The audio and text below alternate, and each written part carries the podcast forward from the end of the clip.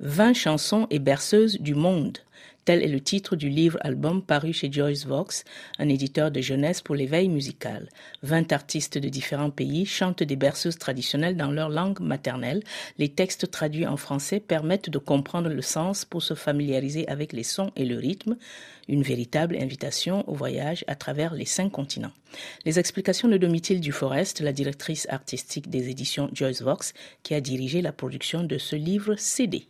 20 chansons et berceuses du monde. C'est un voyage à travers la culture de 20 euh, pays différents et de 20 langues différentes. On a le texte qui est écrit en écriture originale, donc si c'est du chinois, du japonais, etc. Mais on a aussi la traduction phonétique pour les langues qu'on ne peut pas lire comme ça, parce que c'est intéressant aussi pour les enfants plus grands d'essayer de chanter ces sons-là, en fait, ces langues-là. Donc c'est un vrai apprentissage à la fois des langues et de la musique et tout est en acoustique. On n'a que des instruments acoustiques et ce sont des instruments des pays. Donc vraiment, on fait une, découverte complète à la fois euh, de langue et de musique et d'instruments euh, typiques.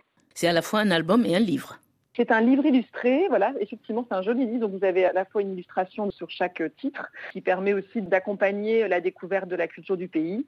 Donc c'est très intéressant d'avoir le support livre qui vient soutenir l'audio, en plus d'avoir leur retranscription phonétique, les traductions. On a également une petite carte pour pouvoir situer le pays sur une petite map monde avec le drapeau du pays. Donc c'est un excellent support de l'audio d'avoir le livre effectivement en face. Pourquoi ce projet? Qu'est-ce qui vous a motivé? C'était l'envie de faire découvrir aux enfants dès la naissance, pour les toutes petites oreilles, de pouvoir leur faire découvrir à la fois la langue, la culture et la musique, donc de 20 pays précisément. Et on est parti des langues les plus parlées dans le monde. Donc on n'est pas exhaustif, bien entendu, mais on a essayé de prendre quand même un petit peu le top 20 des langues les plus pratiquées. Quel est l'aspect culturel qui vous a le plus marqué au travers de ces berceuses? Alors moi, ce qui m'a beaucoup touchée, c'est que on dit la tendresse et l'amour un peu partout, quand même d'une façon très proche. C'est pas parce que la langue est différente que l'instrument est différente. L'émotion qui passe à travers les berceuses et les chansons est universelle, je trouve. Le message d'amour, il est universel. Donc c'est ça qui fait l'unité de l'album. C'est ça que je trouve assez merveilleux c'est que tous les artistes qui sont intervenus sur cet album, ce sont aussi des mamans la plupart du temps aussi, et euh, elles parlent avec leur cœur. C'est elles qui ont choisi euh, le titre qu'elles ont interprété, donc ça parle de leur enfance, ça parle de ce qu'elles ont envie de dire aux enfants, et donc c'est aussi avec beaucoup de cœur et de sincérité, et du coup ça, ça touche au-delà de la langue et de la culture de chaque pays. Donc à la fois on vit un voyage euh, poétique et émotionnel, qui est un message de tendresse, d'amour, euh, de douceur. Et en même temps, on découvre euh, comment ça se dit en persan, en chinois, en indien, avec des instruments typiques de tous ces pays aussi, parce que chaque artiste a choisi aussi un instrument d'accompagnement qui soit typique du pays. Par exemple, quand on parle des instruments à cordes, ça s'exprime de plein de façons différentes. Euh, on a le tempura en Inde, on a le bouzouki en Grèce, on a le pipa en Chine, la mandoline en Italie, le charango en Bolivie. Enfin, vous voyez, un instrument à cordes va s'exprimer de plein de façons différentes en fonction du pays dans lequel on se trouve. Alors, vous avez fait traduire en français tous ces chants.